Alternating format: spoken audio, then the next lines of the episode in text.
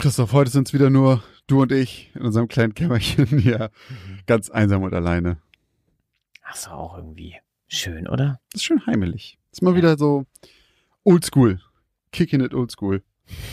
genau, weil wir, weil wir so lange New School waren und, so, und irgendwie jetzt 20 Gäste hintereinander haben. Endlich mal wieder zu zweit. Alles ist wieder beim alten, Leute.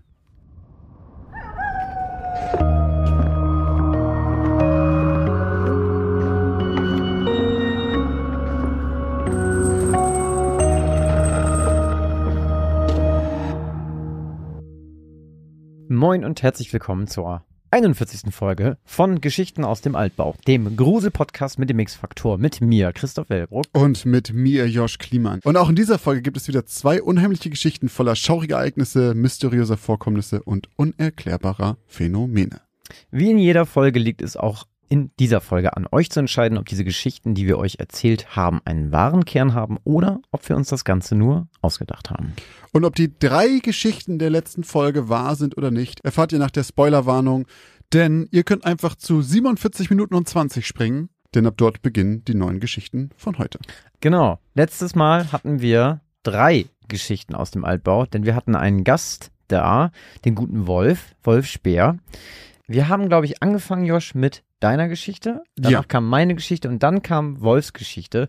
Das heißt, wir beginnen auch heute mit der Auflösung von deiner Geschichte. Ja. Bevor wir aber kundtun, was unsere Community gedacht hat, kann ich ja noch mal einmal ganz kurz zusammenfassen. Wir befinden uns in einem kleinen Dörfchen. Ich bin irgendwie immer die ganze Zeit davon ausgegangen, dass es, keine Ahnung warum, dass es in Italien spielt. Aber Jaroslav Kapustin klingt jetzt nicht unbedingt nach Italien, ist mir dann aufgefallen. Auf jeden Fall begleiten wir Papa Lorenz und seinen Sohn Carlo zur Puppenwerkstatt von Jaroslav Kapustin, einem Mhm. stadtbekannten Puppenschnitzer. Und ähm, ja, er ist bekannt in dieser Stadt, dass er die allerbesten und geilsten Puppen schnitzt und alle Kinder sind scharf darauf, so eine Puppe zu besitzen und wollen unbedingt damit spielen. Das Besondere an diesen Puppen ist, dass sie so unglaublich echt wirken und ähm, viele Leute noch nie etwas ähm, Echteres in, in Puppenform gesehen haben. Ähm, naja, Carlo ist auf jeden Fall auch sehr, sehr scharf auf diese Puppe, doch leider hat sein Papa nicht so viel Geld. Ähm, ist Carlo aber scheißegal, der nervt seinen Vater einfach trotzdem die ganze Zeit, sodass der Papa Lorenz sich irgendwann, ja, so ein bisschen erbarmt und sich denkt, okay, dann muss ich wohl mal nach einem Rabatt fragen. Und dann fängt er diesen äh, Puppenschnitzer Jaroslav Kapustin ab, fragt schon ein bisschen unhöflich nach einem Rabatt. Mhm. Also er ist sehr höflich und dann wird ihm aber keiner gewährt und dann wendet er ein bisschen Gewalt an, sodass der gute Herr Kapustin dann sagt, naja gut, dann kriegst du halt einen Rabatt zu einem angemessenen Preis, sagt er, wird sein Sohn eine Puppe bekommen. Tja, äh, am nächsten Tag kommen sie in die Werkstatt, wie abgesprochen oder ähm, wie vereinbart. Und äh, der Kapustin sagt zu Papa Lorenz, er soll seinen Sohn da lassen und kann ihn abends abholen und dann ist die Puppe fertig. Ähm, genau, der Papa fährt dann nach Hause, kommt dann abends wieder und der Laden ist geschlossen. Und zu seiner eigenen Verwunderung ist die Tür aber offen und er betritt den Laden und ähm, geht durch einen Vorhang in ein Hinterzimmer und es stellt sich heraus, es ist nicht nur ein Hinterzimmer, sondern es ist auch ein kleiner Anbau und dort hört er Schnitzgeräusche. Und dann macht er sich eben auf die Suche nach dem Herrn Kapustin und findet in der kleinen Werkstatt den Puppenmeister, wie er die Puppe für ihn schnitzt. Und es stellt sich heraus, sein Sohn liegt quasi in dieser Holzverkleidung der Puppe Mhm. und man hat ihm ein K, das Markenlogo von Kapustin, in das Handgelenk gebrannt. Deswegen riecht es dort auch nach Fleisch. Hm. Ja, Ja, soll ich mal ganz kurz, bevor du jetzt sagst, was du glaubst, äh, kann ich einmal ganz kurz sagen, was ihr denn geglaubt habt. Denn in unserer Abstimmung kam raus, dass 26% von euch glauben, dass die Geschichte wahr ist und dass 74% glauben, dass die Geschichte falsch ist. Was glaubst du, Christoph? wir haben ja gesagt, wir dürfen uns nicht von diesen ganzen Sachen beeinflussen lassen, die wir lesen. Mhm. Und irgendwer hat, glaube ich, geschrieben, ja, das klingt nach einer Story aus Russland oder so. Und irgendwas mit, habe ich auch gedacht, wir, wir gehen ja öfter auch mal auf, oder wir begehen öfter mal die Pfade des True Crimes, Mhm. ähm, wenn wir da dann irgendwie mysteriöse Fälle haben. Und dann habe ich so gedacht, naja gut, so ein irrer Puppenmeister, der, das kann schon mal irgendwie passiert sein. Mein erster Gedanke war aber eigentlich, dass das einfach eine nette, ausgedachte, gruselige Geschichte war. Und dabei bleibe ich auch. Und ich sage, die Geschichte ist ausgedacht. Und eine Sache wollte ich nochmal anmerken.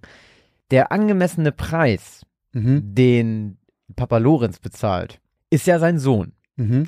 Aber er will die Puppe ja gar nicht für sich haben. Nee, aber er hat die bestellt trotzdem. Okay. Ja, das ist ja ein alter, ein wie mit- altes Schlitzohr. ist wie mit einem Genie. So, Ja, be careful what you wish for. Also, ich sag, die Geschichte ist erfunden.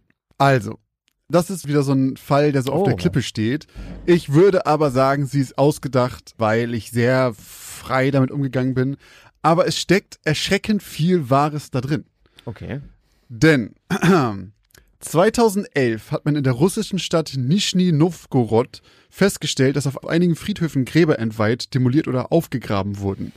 Und die Spur dieser aufgegrabenen Gräber führte die Polizei dann zu Anatoli Jurjewitsch Moskwin, einem russischen Sprachwissenschaftler. Garantiert richtig ausgesprochen. Wer weiß. Ein russischer Sprachwissenschaftler, Philologe und Historiker. Und als die Polizei die Wohnung betreten hat, die er sich mit seinen Eltern teilte, fanden sie in allen Räumen 26 mumifizierte Körper von Frauen im Alter zwischen 3 und 25 Jahren, die auf irgendwelchen Regalen platziert wurden, irgendwo zwischen Büchern lagen oder auf seinem Sofa saßen. Und die Zwischen Büchern lagen. Einfach, die waren überall.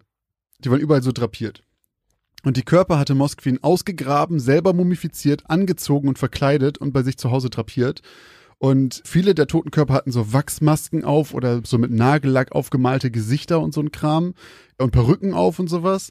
Und seine Eltern dachten auch die ganze Zeit, dass diese Mumien Puppen wären. Also die dachten einfach, der hat sich irgendwie Puppen ins Haus Schwede. geholt. Die wussten also nichts davon. Und man hat zwar nur, also in Anführungszeichen nur 26 Leichen gefunden, es wird aber vermutet, dass Moskwin bis zu 150 Gräber entweiht haben könnte, denn man fand noch unzählige andere Gegenstände von Gräbern wie Namensplaketten, die von Grabsteinen entfernt wurden. Außerdem gab es bei ihm zu Hause Anleitungen, wie die Puppen gebaut wurden und Karten von umliegenden Friedhöfen und Fotos äh, und Videos von offenen Gräbern und exhumierten Leichen. Und ähm, er hat später selber erzählt, dass er die über einen Zeitraum von zehn Jahren angesammelt hat. Er sollte dann fünf Jahre für Grabschändung bekommen, aber nach einer Diagnose von paranoider Schizophrenie kam er in eine psychiatrische Klinik. Sollte auch mehrfach entlassen werden, aber ähm, die Behandlung wurde dann immer fortgesetzt, wenn man gesagt hat, der ist noch nicht so weit, den behalten wir noch ein bisschen hier. Und er hat dann selber viel darüber erzählt. Er hat sehr viel ausgepackt, warum er das macht und so. Und äh, seine Begründung war, dass er große Sympathie für tote Kinder hat und äh, dass er glaubt, dass die durch Wissenschaft oder schwarze Magie eventuell wiederbelebt werden könnten. Er beruft sich dabei auf Druiden, die auf, früher auf Gräbern geschlafen haben, um mit den Toten zu kommunizieren. Und das hat er auch gemacht. Er hat nachts auf den Gräbern von irgendwelchen Kindern gepennt, weil er dann meint, dass die mit ihm reden. Und dann hat er sie halt gefragt, ob er sie ausgraben soll. Und das heißt, er hat das also seiner Meinung nach nie ohne die Einwilligung der Kinder gemacht, weil die ihm dann gesagt hätten, ja, grab mich aus. Und weil er dann älter wurde und körperlich nicht mehr in der Lage war, immer auf dem Friedhof zu pennen, hat er die halt einfach ausgegraben, mumifiziert und mit nach Hause genommen, damit er da dann in Ruhe mit denen quatschen kann, quasi. Und er hat das Mumifizieren hat er dann gemacht mit einer Mischung aus Salz und Backpulver, hat er die getrocknet, dann in der Alter, Nähe von Fried in der Nähe von den Friedhöfen versteckt und wenn sie komplett ausgetrocknet waren, hat er sie nach Hause gebracht und dann aus ihnen Puppen gemacht, damit sie funktionierende Körper haben, wenn er sie wiederbeleben kann. Weil die sonst einfach so dürr waren. Er hat dann zu Hause immer mit den Puppen ferngesehen, denen was vorgesungen oder auch Geburtstage mit denen gefeiert. Also das ist ziemlich krank, Ja. aber eigentlich gu- gute Motive. Ja. Wenn man so will. Ja, wenn man das so auslegen er möchte. gut gemeint. Er hat's gut gemeint, aber halt sehr, sehr, sehr verkehrt gemacht. Also es gab Also deswegen auch dieser, dieser äh, Kapustin mit der Schaufel in der Hand, natürlich. genau, deswegen ist diese Szene hab, da drin. Das, also dieses, da, da, tatsächlich habe ich schon dran ge gedacht, dass er was, dass er Leute ausgebuddelt hat, nachdem man gewusst hat, dass da einfach übelst viele Puppen hängen und dann am Ende man auch wusste, was es eigentlich für Puppen sind. Was ich aber bis heute, also bis jetzt noch nicht ganz verstanden habe, kannst du ja vielleicht auflösen noch. Dieses nasse Geräusch. Ja, es war einfach eine Leiche. Ah, okay. Er hat eine Leiche dabei gehabt und wurde dann überrascht, dass halt Lorenz da vorbeikommt, hat die im Ah, Schatten okay, irgendwo okay, abgeworfen und kam dann um die Ecke. Deswegen hat er auch so dreckige Schuhe gehabt und sowas, weil er gerade auf einer Tour war, einen auszugraben. Aber Und deswegen, deswegen hingen auch in diesem großen Raum weil ganz viele kleine Puppen, die er verkauft und halt, was habe ich glaube ich auch geschrieben, 20 bis 30 lebensgroße. Ja. Das sind halt diese 26, die der echte Warum diese Missbildung? Einfach um zu zeigen, dass es so sein, sein Schandort, wo auch, weil er auch Okay. nicht perfekt ist. Er okay. macht ja perfekte Puppen, aber er hat doch ganz viele gemacht, die scheiße waren. Okay, aber das hat nichts mit der Mit der Origin echten- Story zu tun. Nee, der hat auch gar Okay. keine echten kleinen. Deswegen, wie gesagt, ich habe mich da sehr weit von entfernt, so ein bisschen, weil der ist ja kein Puppenmacher. So, er ist halt. Sprachwissenschaftler. Ich habe aber noch ein. Wieder eigentlich so ein bisschen wie bei deiner Vogelscheuchen-Geschichte, ne? So eine, also du hast immer so geile Inspirationen irgendwie. Ja, das, ich glaube, das hat aber auch irgendwer mal empfohlen. Irgendwer hatte, glaube ich, auch irgendwann mal geschrieben, ich weiß halt nicht mehr, wer das war leider, aber irgendwer hatte, glaube ich, irgendwann mal geschrieben, guckt euch doch mal das an, irgendwas mit Puppen. Äh, und dann habe ich das irgendwann mal googelt, einfach nur Russe Puppen oder so, und dann findest du den auch direkt. Okay. Und ich habe noch ein Easter Egg drin versteckt. Carlo Lorenzini ist der Autor von Pinocchio. Oh, da war ich ja ganz gut mit Geppetto. Ja, fand ich auch gut. Als du es gesagt hast, dachte ich für eine Sekunde, du weißt das, das wäre krass gewesen. Aber deswegen Carlo und Lorenz. Ah, sehr gut. So ein bisschen wie mit, ähm, mit meinem Mit Matt. Murdock. Mit Ja, ja, Murdock. Geil, ja. Das sowas ist nice. Ja, das war's. Also ähm, sie ist nicht wahr, aber es gibt doch tatsächlich diesen verrückten Menschen, der aus Leichen Puppen macht. Nur halt ein bisschen anders. Krass. Also wirklich einfach. Äh, äh, fällt mir nichts so ein. Da gibt's auch richtig widerliche Bilder von. Die werden dann auch bei uns bei Instagram eins zumindest landen von diesen. Es gibt nämlich Bilder von diesen Puppen.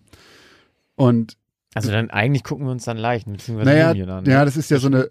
Ja, es- genau, es sind Mumien, aber du siehst halt nichts von der Leiche wirklich, weil es ist halt Ja. so verpackt. Es sind so Puppen, die so ganz fett Bandagen umhaben und sowas.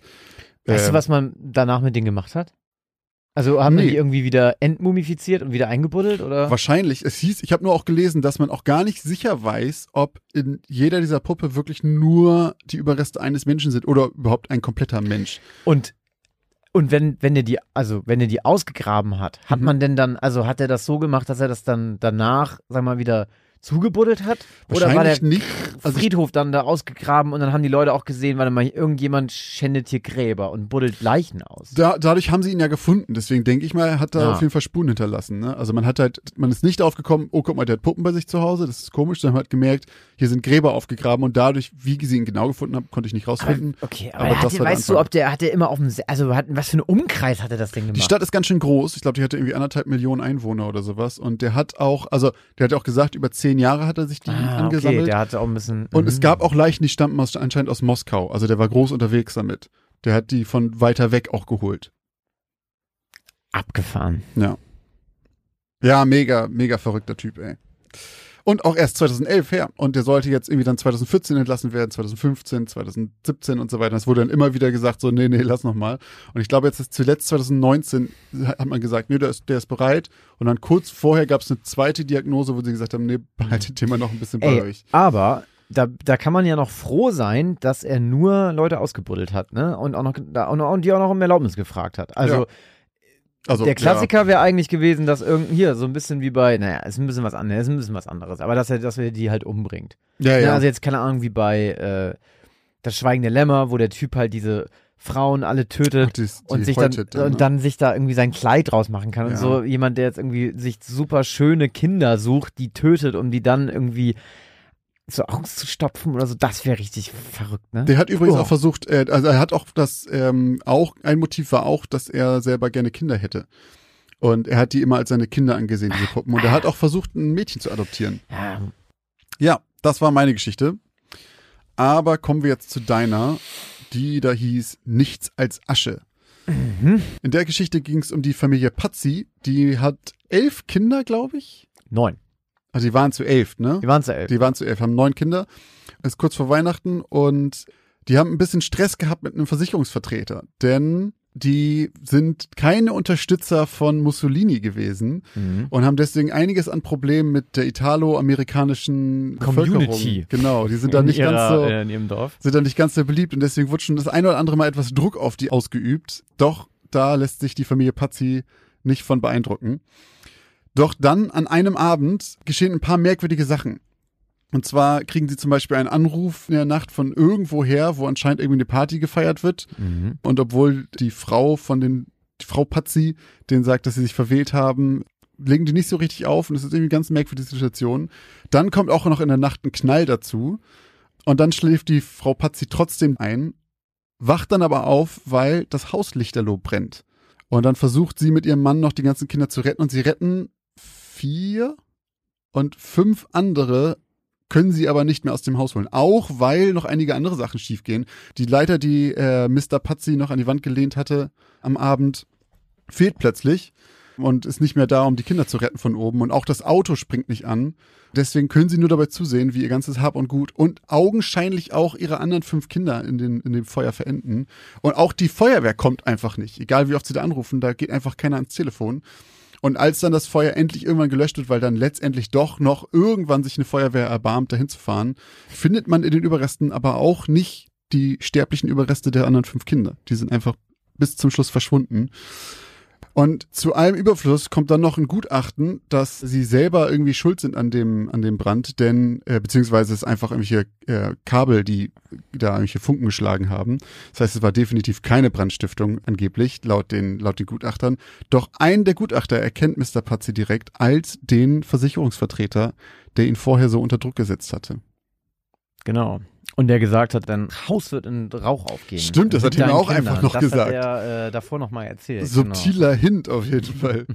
äh, ja, also ganz schön krasse Geschichte. Auch wenn das einfach fünf Kinder irgendwie entweder sterben da drin oder einfach verschwinden, weil, also verschwinden, wer weiß, ob das nicht vielleicht sogar noch schlimmer ist, weil wer weiß, wo die jetzt dann sind, wenn die nie wieder auftauchen. Genau.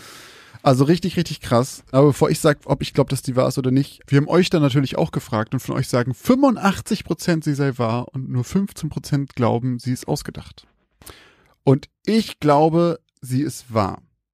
Ich glaube nämlich, dass da waren so viele, ich sag mal, offene, wie nennt man das? Loose Ends. Loose Ends, offene Enden sagt man nicht, so offene Handlungsstränge irgendwie. Ja. Alleine dieser Anruf, dieser merkwürdige Anruf, dass ich glaube, dass es irgendwie wahrscheinlich irgendein Cold Case ist. Ich habe davon noch nie gehört, aber ich gehe davon aus, dass das irgendein echter Fall ist, der wirklich nicht gelöst wurde, bis heute nicht und bei dem man auch immer noch rätselt, was denn zum Beispiel dieser Anruf sein sollte. Mhm. Ja, die Geschichte ist wahr. Und äh, es handelt sich hierbei um den Fall des der verschwindenden Kinder von Familie Sodder aus Fayetteville, West Virginia in den USA. Äh, das haben ganz viele auch bei Instagram schon geschrieben. Also es war für viele war das Mhm. schon ein alter Hut.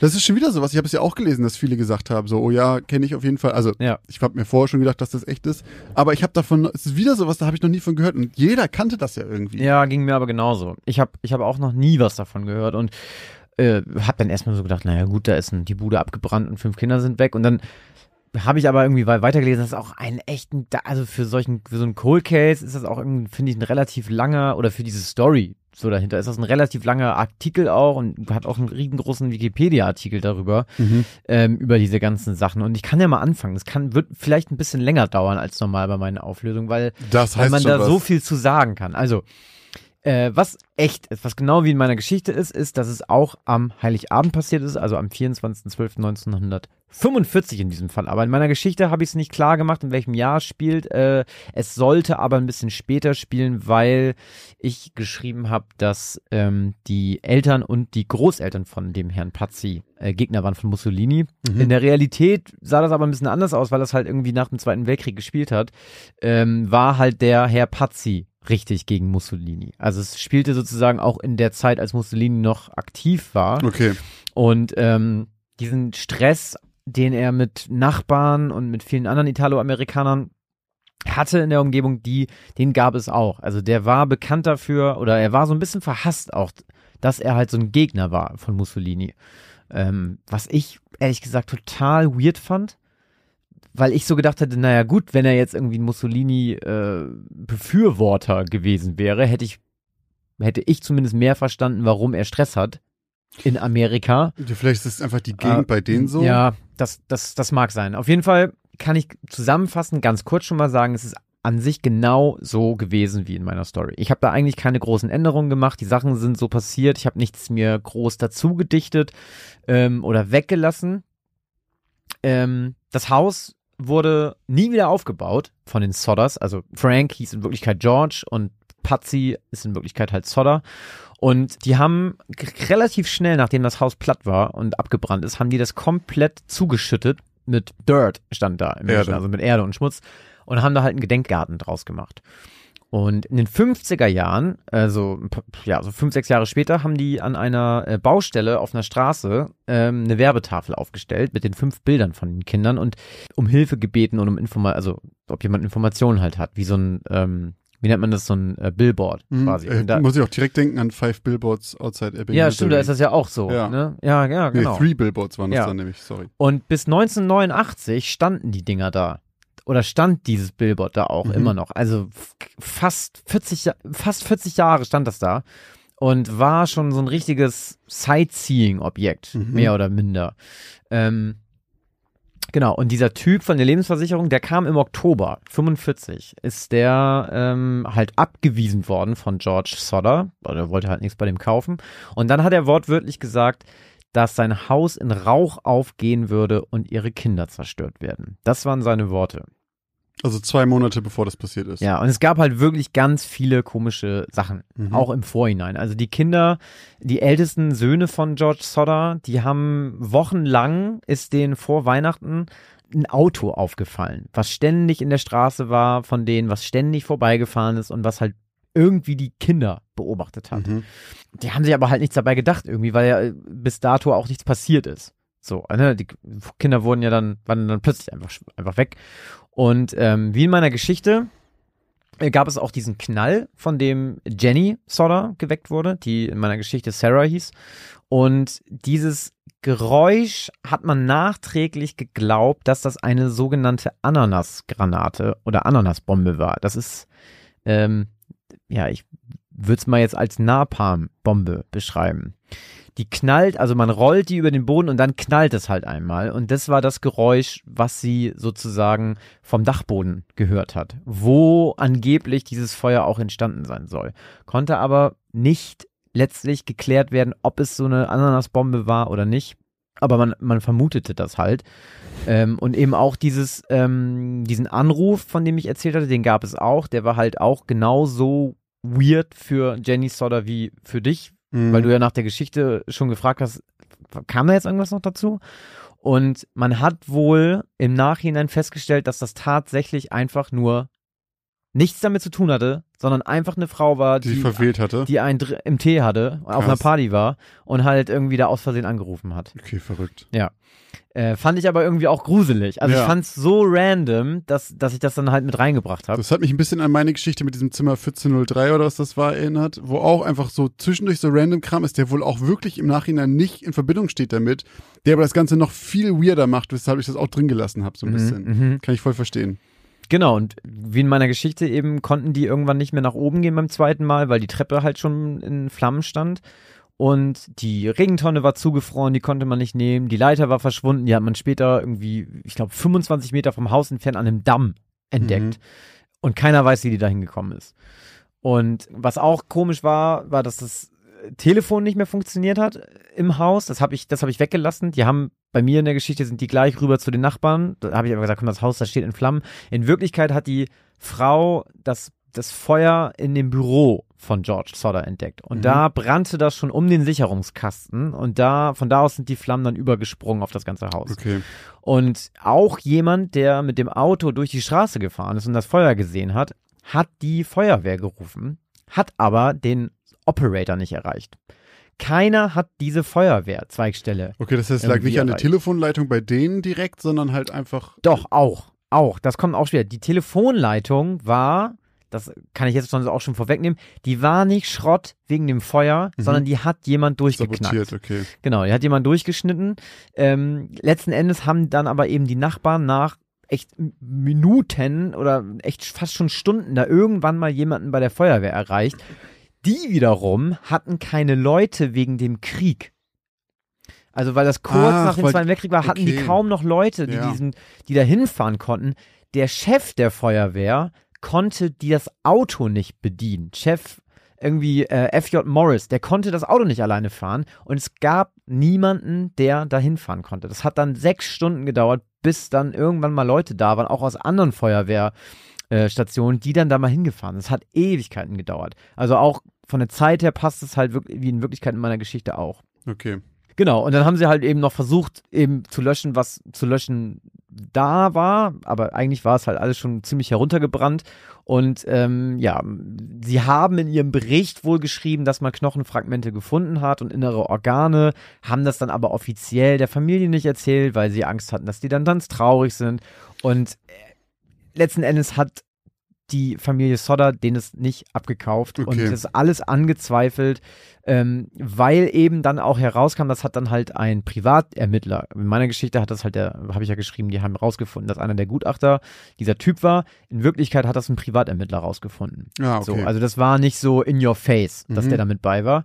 Und die haben sich halt alle hintenrum eben ihre eigenen Gedanken gemacht. Also zum Beispiel die, äh, die Frau von dem George Sodder, die konnte einfach nicht akzeptieren, dass die Kinder in diesem Feuer verbrannt, so verbrannt sein sollen, dass man nichts mehr von ihnen wiederfindet. ja. Und dann hat sie angefangen, Tierknochen zu verbrennen und hat halt hat halt versucht zu gucken, ob die denn, äh, ob die Komplett denn verbrennen. Ja, und es hat halt nicht ein einziges Mal ist das so gewesen. ja. Und dann hat sie mit einem äh, mit einem Mitarbeiter aus einem Krematorium aus ihrer Stadt gesprochen und der meinte halt, dass selbst wenn man zwei Stunden Leichen verbrennt bei 1090 Grad, selbst dann bleibt noch was über. Und viel länger hat das Haus nicht gebrannt und so heiß war es auch nicht. ja, okay. Also war das schon irgendwie ein bisschen, bisschen seltsam. Warum die Autos, in, in der Wirklichkeit waren es zwei Trucks, die, Die nicht beide nicht angesprungen, angesprungen sind, sind, okay. hat man, hat man versucht zu berücksichtigen, halt bei den Ermittlungen, hat man aber nie rausgefunden. Man hat kurz geglaubt, ob es vielleicht derjenige war, der die Telefonleitung durchgeschnitten hat. Mhm. Äh, aber auch das hat bei den Ermittlungen, auch dieser Typ, der das war, das hat in keine Richtung mehr geführt. Und man ist da nicht so ganz schlau draus geworden. Dann war, war es irgendwie auch noch ein bisschen seltsam, dass sich der Papa Sodder dann irgendwann an das FBI sogar gewandt hat, um Hilfe zu bekommen. Und als das FBI dann die Polizei und die Feuerwehr aus dem Ort kontaktiert hat, haben die die Zusammenarbeit abgelehnt. Und Oh. wollten mit dem FBI nichts zu tun haben. Und dann wurde Dürfen die das? Müssen anscheinend, die das ist ja, weiß ich nicht, so mit Bundesebene nicht mal. Und die können dann wahrscheinlich einfach sagen, ja, macht mal, wir haben aber zu viel zu tun. Ja, mäßig. gut, das kann sein. Wir haben keine Zeit für Wir euch. unterstützen es einfach nicht.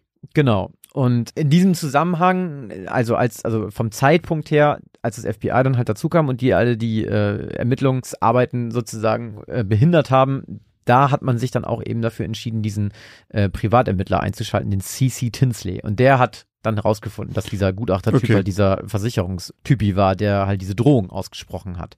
Das ging dann halt Jahre immer weiter, die haben es weiter nicht geglaubt, die haben diesen Privatermittler weiterhin bezahlt, dass der halt rausfindet, was mit denen ist. Und es gab dann natürlich auch irgendwie, weil auch eine Belohnung ausgelobt wurde von der Familie, immer Leute, die halt Hinweise gegeben haben, mutmaßlich glaubten, dass sie die Kinder gesehen haben, dass die nicht, also dass die nicht gestorben Ja, sind, sondern okay. dass die entführt wurden. Zum Beispiel hat eine Frau, die ein Hotel leitet, irgendwann behauptet, dass sie eine Woche nach diesem Brand eben die Kinder gesehen hat, dass sie bei ihr ins Hotel eingecheckt sind. Und zwar wurden sie von zwei Männern und zwei Frauen begleitet, die alle italienischer Abstammung wohl waren und alle italienisch gesprochen haben. Und als die Frau die auf die Kinder angesprochen hat, sind die wohl ganz hektisch geworden und haben nur noch italienisch geredet und waren wohl relativ aufbrausend. Mhm.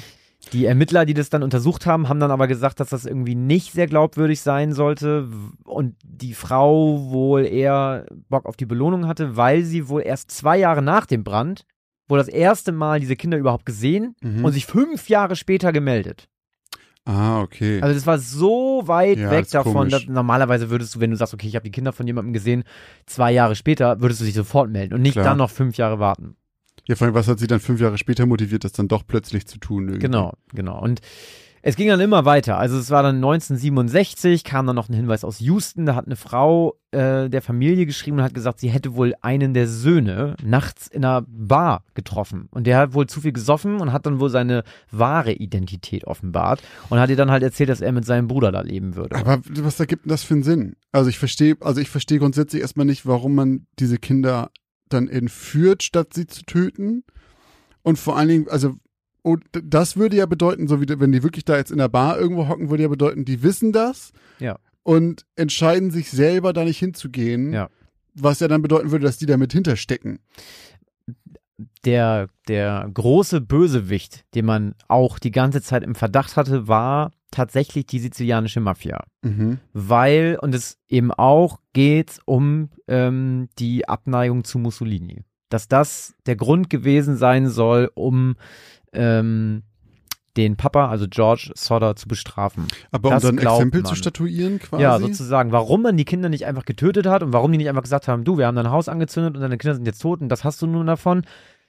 Keine Ahnung. Wie gesagt, der Fall ist auch bis heute nicht aufgeklärt. Es ist einfach immer noch nicht klar. merkwürdig. Der letzte, also diese Frau hat dann halt eben gesagt, dass sie diesen Jungen in der Bar getroffen hat und dann sind ähm, der Vater und sein Schwager sind da hingefahren und haben ihn und seinen angeblichen Bruder dann auch getroffen und die haben dann aber natürlich irgendwie wieder abgestritten, dass sie es waren oder dass sie es sind. Und der Schwager hat wohl gesagt, dass der, dass sein, ähm, wie, wie sagt man es andersrum?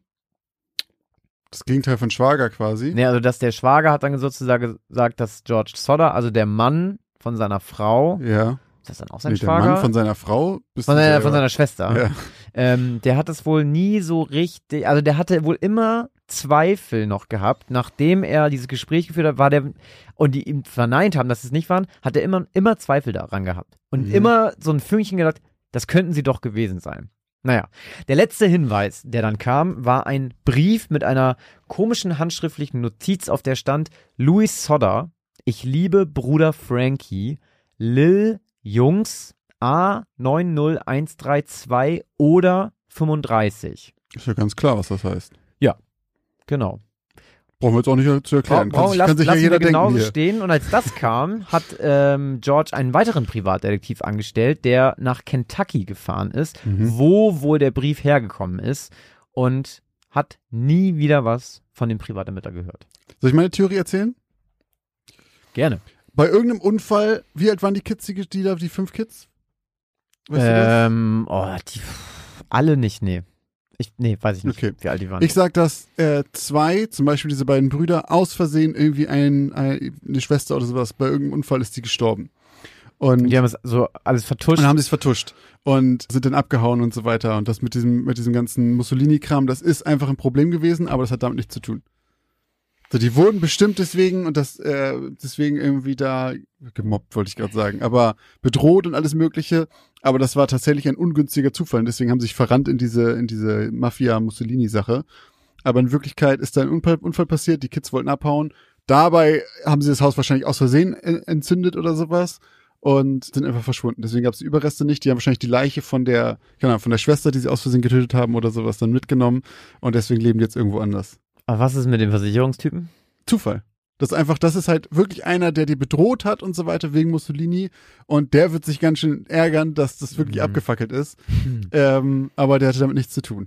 Du, wenn du genauso viel äh, Recht hast wie in deiner Saw-Prophezeiung, dann äh, kannst du ja mal Dann dem, brennt meine Bude hier Wobei, ja, ich, die, der, der Papa ist relativ früh gestorben. Ich glaube, der ist sogar noch in den 60ern gestorben. Die Mutter ist irgendwann 89 tatsächlich ist gestorben. Ja, stimmt, Aber die 45. Geschwister leben alle. Also die meisten der Geschwister von Leben denen, noch. die leben halt noch und die versuchen auch bis heute noch irgendwie st- rauszufinden, was da los war. So, Aber stimmt, dem ganz Brief, kurz mal, wenn die 45, wenn das 45 war und die waren dann acht Jahre alt, das ist ja jetzt auch 80 Jahre her. Hm. Krass. Boah, ich vergesse immer, wie lange 45 Ja, her ja, ist. ja. Eine Sache habe ich eben vergessen. Bei dem Brief mit diesem komischen Code, der da drauf stand, äh, lag auch noch ein Foto bei. Und ähm, das Bild von dem angeblichen Sohn Louis sollte das wohl sein. Und das Komische war halt, der hatte eben, die, das, der war natürlich deutlich älter im Mhm. Verhältnis als zu dem Zeitpunkt, als er eigentlich entführt war, worden war, wenn er denn entführt worden war. Aber er hatte eben dieselben Gesichtszüge, er hatte dieselben Augenbrauen, er hatte lockiges dunkles Haar. Es, also es hätte sein Es würde können. passen. Genau. Okay. Ja, aber wie gesagt, bis heute weiß man nicht, was da passiert ist. Offiziell haben die Sodders das eben angezweifelt, dass das mit dem Feuertod war. Und ähm, ich fand halt dieses ganze, diese ganzen Zufälle, die Leiter ist weg, die Regen, na gut, die Regentonne ist zugefroren, come on, es ist Weihnachten, Ja, die Autos aber springen die nicht an Autos springen nicht an, obwohl sie vorher noch funktioniert haben. Die Mhm. Feuerwehr kommt einfach nicht, die Telefone sind alle im Arsch, dann ist auch noch die Leitung kaputt geschnitten worden und so weiter. Die Jungs haben die Leiter komisch. genommen, weil das ist auf dem Dachboden passiert und haben die Leiter genommen und haben das äh, aus dem Fenster die Leiche von der Schwester dann rausgetragen und dann die Leiter mitgenommen. So Leute, ohne Scheiß, falls ihr auch einen ungelösten Fall habt, kommt einfach her, sagt mir Schreibt uns Bescheid. Geschichten aus dem Altbau.outlook.de. Detective Kliman ähm, nimmt sich Zeit, raucht seine Pfeife und löst den Fall. Oh, oh, oh, Josh, du hast die, du weißt nicht, was du getan hast. Wir kriegen jetzt hier so Spam. So, Aber bevor wir zu unseren neuen Geschichten kommen, wir hatten ja letztes Mal noch eine weitere Story. Eine dritte Geschichte. Denn Wolf Speer war bei uns zu Gast und hat uns eine famose Geschichte namens Altend ähm, Ja. aufgetischt. An dieser Stelle nochmal ganz großen Dank. Aber Wolf hat auch etwas zu der Auflösung zu sagen. Aber bevor wir dazu kommen, haben wir euch natürlich auch gefragt, was ihr denn von Altend haltet, ob ihr glaubt, dass sie wahr ist oder nicht. Und da haben wir tatsächlich ein 50-50. Genau 50% sagen, sie ist wahr und genau 50% sagen, sie ist falsch. Wolf, wie sieht's denn aus? Ja, äh, also wenn die Frage jetzt sein sollte, ist das wirklich exakt so passiert und äh, genau so ein Fall wurde mir mal zugetragen und ich habe ihn aus dem äh, Gedächtnis euch nochmal aufgeschrieben äh, und vertont, dann ist das natürlich nicht so. Wenig überraschend ist das komplette Ding äh, einfach nur pure Fiktion, ist so meines Wissens nach nicht passiert. Aber so pass auf, und jetzt kommt der Gag. Ähm, also als ich euch quasi, ähm, als ihr an mich rangetreten seid und mich gefragt habt, ob ich hier mitmachen will, natürlich rasten da sofort meine Gedanken und ich habe gedacht, okay, da musst du aber auch echt was Cooles schreiben. So, ihr habt ja schon echt eine Menge ähm, selber verfasst, äh, was auf realen Fällen basierte oder eben auch nicht, aber auf jeden Fall seid ihr da schon echt gut vorgeprescht. Und da wollte ich natürlich nicht mit so einem mit so einem Billo-Kram da irgendwie ankommen. Und ich habe aber gemerkt, wenn ich so eine klassische äh, Gruselgeschichte schreibe, irgendwie, also da, da, da, meine kreativen Säfte fangen da nicht an zu blubbern. Ähm, und deswegen bin ich relativ schnell auf diese Idee gekommen, das quasi als so eine gefundene Handynachricht von einem äh, verschwundenen jungen Mann ähm, aufzuziehen, was natürlich dann aber bedeutete, ähm, dass man das auch mit Effekten dann so ein bisschen, äh, ein bisschen aufhübschen musste. Und an dieser Stelle wirklich nochmal sorry an euch, dass ihr die Arbeit damit hattet. Nein, also wirklich ungelogen. Ich habe tatsächlich, nachdem ich die verdammte Geschichte endlich mal fertig geschrieben hatte, habe ich mich hingesetzt eines Abends und, und habe mal als totaler Audio-Noob, der keine Ahnung von irgendwas hat, habe ich mich äh, mal an Audacity geschwungen und das ganze Ding eingesprochen. So, und dann habe ich, habe ich Effekte rausgesucht, dann habe ich so Brummen rausgesucht, dann habe ich so bedrohliche Musik rausgesucht, dann habe ich in YouTube, so im Tutorial habe ich mir angeguckt, wie man diesen Telefoneffekt in die Stimme bringt und so. Also ungelogen, ich habe hier sechs Stunden gesessen und ganz am Ende habe ich gemerkt, dass ich irgendwie meine eigene Stimme so leise gemacht habe und ich konnte die auch nicht mehr lauter machen, die war schon am absoluten Limit und die war quasi nicht mehr zu hören. Ich habe mir das ganze verdammt Ding zerschossen.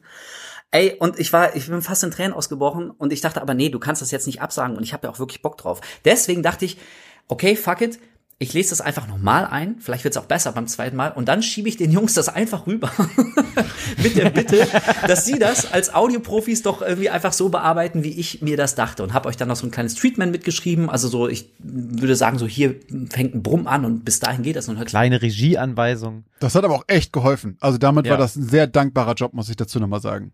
Ja, ich meine, also das klingt jetzt so bescheuert, aber ich meine, ähm, sonst wäre das vermutlich jetzt auch nicht so gewesen äh, oder geworden, wie ich das gern gehabt hätte. Also wie auch, ihr könnt Nee, nicht in meinen Kopf nicht. gucken und deswegen ist es ja völlig klar, Ja. so wenn ich dann irgendwie so eine so eine extra Wurst gerne hätte, dass ich euch dann auch ähm, so viel Infos und Handreichungen wie möglich äh, mitgebe. Also das ist so ein bisschen die Genese davon. Ähm, und wenn äh, es darum geht, also was tatsächlich die die Inspiration für die Geschichte war, ähm, dann ist es wirklich so, dass ich ein bisschen äh, in meinen Kindheitsalbträumen ge, äh, gewühlt habe. Und ich hatte wirklich mal, da war ich so, weiß ich nicht, zehn, so um zehn rum möchte ich sagen, hatte ich einen immer wiederkehrenden Albtraum. Da stand ich als, als kleiner Bengel an so einem ganz seltsamen U-Bahnhof. So, also die, der, der U-Bahnhof, von der Perspektive hat das alles überhaupt nicht gepasst. Also ihr wisst ja Traumlogik, ne? Das ist halt, ähm, ne? also das, das Licht sah komisch aus. Der, der U-Bahnhof war viel, viel, viel zu lang. Also der sah irgendwie so kilometerweit aus und da war niemand außer mir, nur Wind und sowas. Und irgendwie, also ich hatte diesen, diesen Albtraum echt, echt äh, jahrelang und habe das irgendwann mal, ich bei irgendeiner beim Game One Podcast oder so habe ich das mal erzählt, ähm, weil ich irgendwann dahinter gekommen bin, mir ist klar geworden, ey, ich glaube, die Inspiration für diesen Albtraum war das Gleisdreieck, der U-Bahnhof Gleisdreieck in Berlin. Ich bin da ein paar Mal, das war so auf meiner auf meiner Strecke, die ich immer zur Schule fahren musste, und irgendwie irgendwas war mit diesem Bahnhof so. Ich habe mich da immer wohl gefühlt so und und das ist mir erst später klar geworden. Ich habe irgendwie mein Albtraum hat offenbar diesen komischen Eindruck, diese seltsamen Vibes vom Gleisdreieck ähm, verarbeitet. So und nachdem ich das erzählt habe in so einem Podcast, schreibt mir ein Typ, ey Wolf, ohne Scheiß, im Gleisdreieck gab es 1908 mal einen Unfall mit zwei U-Bahnen, da sind 18 Leute gestorben. Da sind irgendwie so zwei Bahnen ineinander gefahren, der eine ist rückwärts, der andere vorwärts, keine krass. Ahnung. Ja, und dann ist einer der, der U-Bahn-Züge ist acht Meter in die, in die Tiefe gestürzt, dabei sind 16 Leute sofort gestorben und zwei dann noch am nächsten Tag und so. Und ich dachte mir, Heftig. ja, ohne, Sch- also jetzt wirklich, ich bin niemand, also ich liebe Horror, aber ich glaube jetzt nicht wirklich an, an äh, Übernatürliches, zumindest so, wie man So das wie wir Sind allgemein wir so genau auch. auf deiner Seite. Ja. so, ne? Ähm, aber äh, das war so ein Moment, wo ich dachte, okay, das ist wahrscheinlich einfach nur ein kleiner kosmischer Zufall, aber er hat so richtig schön gepasst. So, ich dachte so, hm, also ja. da wurde mir fast ein bisschen kalt, so, weil ich habe sowas nie. ja, also ich bin keiner, der irgendwo steht und sagt, ey, warte mal, ich habe hier ganz komische Vibes. So, also ich will auch niemandem das absprechen. So, wenn man was fühlt, fühlt man halt was. Aber ich bin, also mir fehlen diese Antennen. Ich habe das noch nie gehabt, bis auf das Gleisdreieck. So und irgendwie das war super strange. Und ähm, ja, und das war so ein bisschen die Inspiration eigentlich für, für die Geschichte, weil ähm, ich schon ahnte, dass ich jetzt, ich, ich bin niemand, der, der eine super durchstrukturierte Geschichte sich mal eben aus den Fingern saugt oder mit so einem super geilen Twist um die Ecke kommt oder schon so ein, so ein High-Concept im Kopf hat, wie man so eine geile Kurzgeschichte aufziehen könnte. Mhm. Und deswegen habe ich so ein bisschen ähm, mein, mein Hat Heil. man aber nicht gemerkt bei der Wirklich? Geschichte, muss ich sagen. Also ich finde, also ich muss sagen, ich fand die, äh, ich fand die von der Story erstens richtig, also die hat, mir hat mir persönlich einfach sehr gut gefallen. Und was ich geil fand, so, ähm, ich fand, du hast diesen, diesen Charakter gut gemacht. Gut also gespielt der, einfach. der war genau, das war schon so fast schon Richtung Acting ging das. Mhm. Also eine Sprachnachricht aufzunehmen, so zu tun, als würde man eine Sprachnachricht, das, das, das stelle ich mir nicht so einfach vor, wenn man sich nicht selber quasi spielt.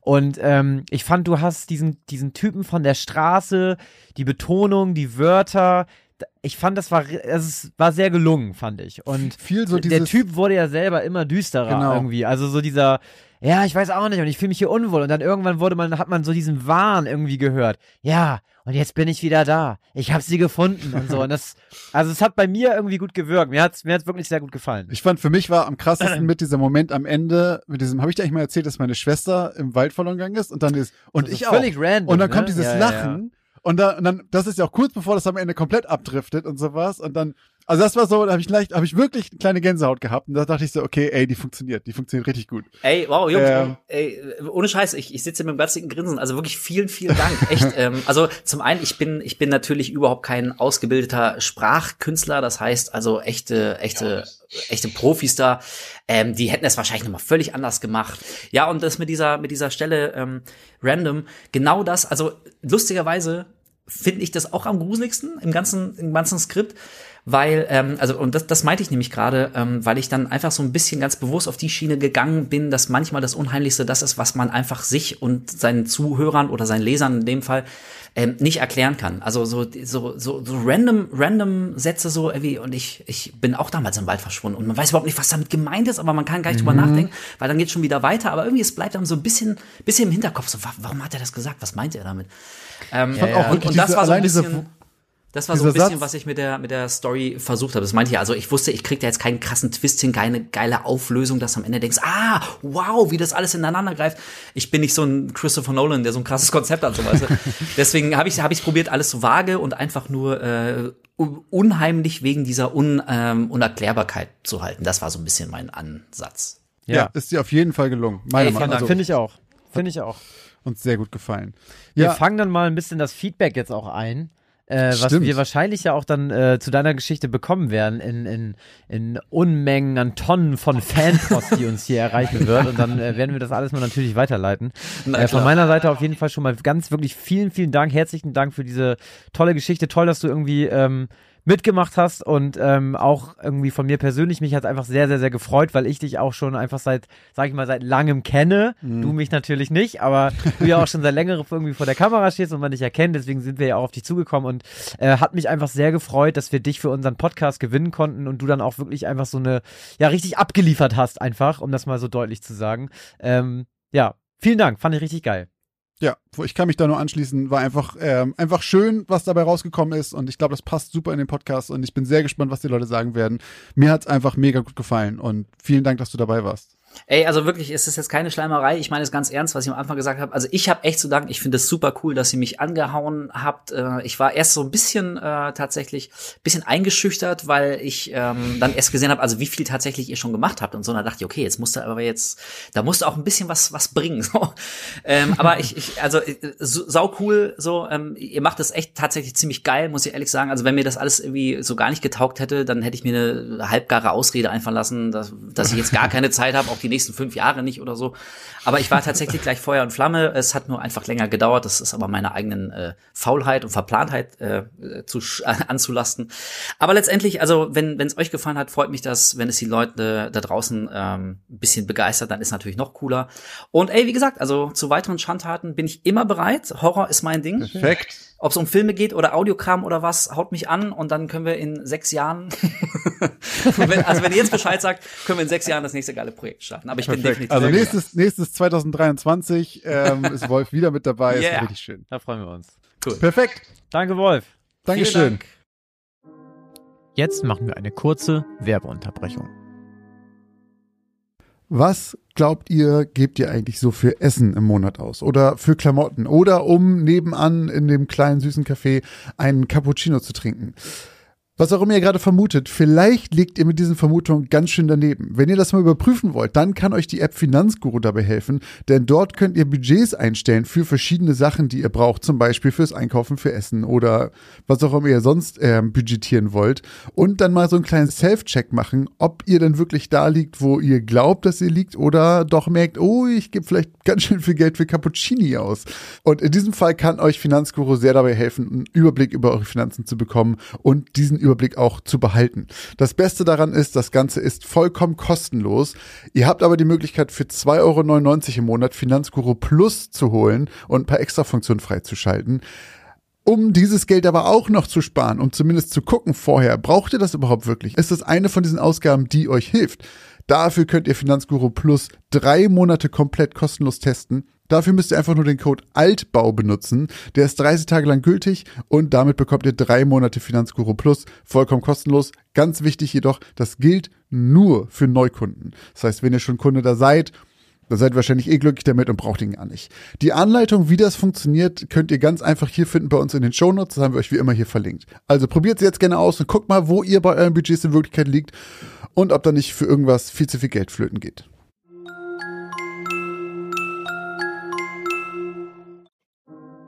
Und jetzt geht's auch schon weiter mit den neuen Geschichten. So, und jetzt gibt's eine neue Geschichte von Christoph. Und ich kann hier erstmal noch ein bisschen Pause machen und äh, lauschen, genau wie ihr da draußen. Ähm, und ich bin gespannt, was er uns heute hier äh, auf den Tisch legt, auf die Ohren gibt, ins Mikrofon säuselt. Dann säusel ich mal los. Meine Geschichte heißt Verrückt. Sturmfreie Bude. Jessica konnte es kaum glauben.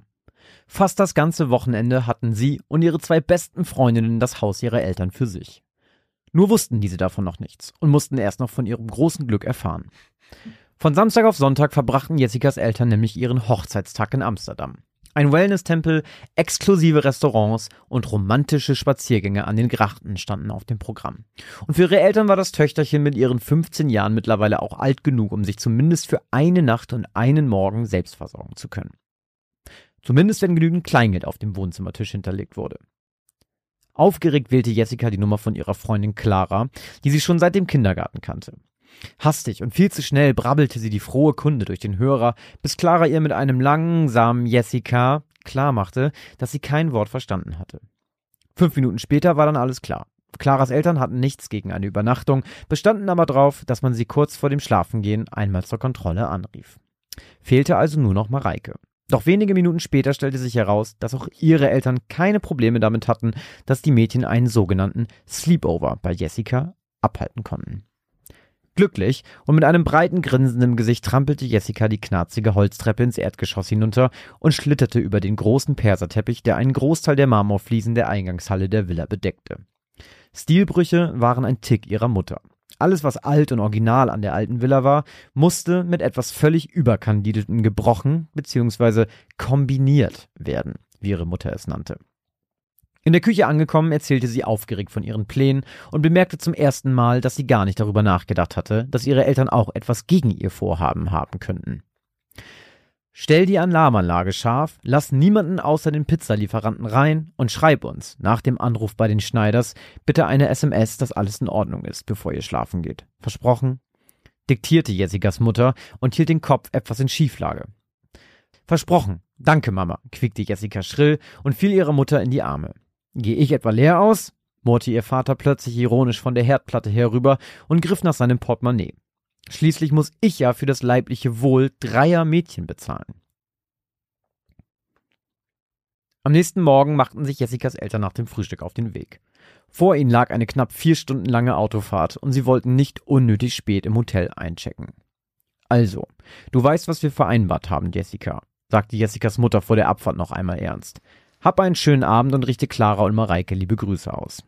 Danach umarmte sie ihre Tochter und stieg zu ihrem Mann in den Wagen, der sich bereits schon von seiner Tochter verabschiedet hatte und darauf wartete, endlich losfahren zu dürfen. Fahrt vorsichtig, rief Jessica der schwarzen Limousine, die langsam von der breiten Einfahrt rollte, hinterher und rannte anschließend aufgeregt und voller Vorfreude ins Haus.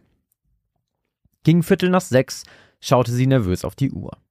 Eigentlich hatte sie sich mit Clara und Mareike darauf verständigt, dass sie um 18 Uhr bei ihr eintrafen.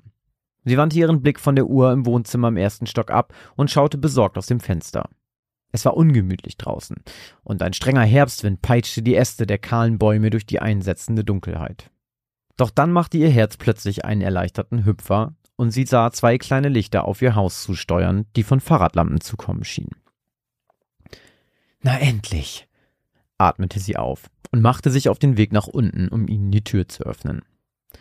Entschuldige die Verspätung, Jessie, aber es ging leider nicht schneller, stöhnte Clara zwei Minuten später und glättete ihre Frisur, die vom Wind völlig zerzaust war. Ich hatte mir schon Sorgen gemacht, aber jetzt seid ihr ja da. Oh Gott, Mädels, ich sterbe vor Hunger. Lasst uns Pizza bestellen und uns dann endlich vor die Glotze werfen. Pizza finde ich gut, stimmte Clara zu. Allerdings müssen Mareike und ich für das Fernsehen ein Veto einlegen. Ja, Jessie, das ist auch der Grund für unsere Verspätung, nickte Mareike und holte grinsend etwas aus ihrem Rucksack hervor. Ihr wollt doch nicht ernsthaft den ganzen Abend Schach spielen? fragte Jessie ungläubig und betrachtete das edel aussehende Holzbrett mit einer feinen Maserung, welches Mareike in den Händen hielt. Das ist kein Schachbrett, du Dummerchen, entgegnete ihr Mareike und drehte das Holzstück um. Das hier ist ein Ouija-Brett oder auch Hexenbrett. Stumm und mit weiten Augen musterte Jessica die andere Seite des edlen Holzes und betrachtete die in das Material geschnitzten Buchstaben und Zahlen. Auf der eigentlichen Vorderseite war das gesamte Alphabet, alle Zahlen von 1 bis 9 sowie die drei Wörter Ja, Nein und Auf Wiedersehen eingraviert. Ihr glaubt doch nicht ernsthaft an Geister, oder? Wir werden sehen, zwinkerte Clara ihr zu. Komm, ruf beim Pizzaservice an. Mir knurrt auch schon der Magen. Nachdem sich die drei an doppelten Käsepizzen satt gegessen hatten und Clara, die sich währenddessen als Expertin für Seancen mit einem Ouija-Brett outete, allen erklärt hatte, was auf sie zukam, wurden Jessie und Mareike zunehmend unruhiger. Ich dachte, ihr glaubt nicht an Gespenster, feixte Clara lächelnd.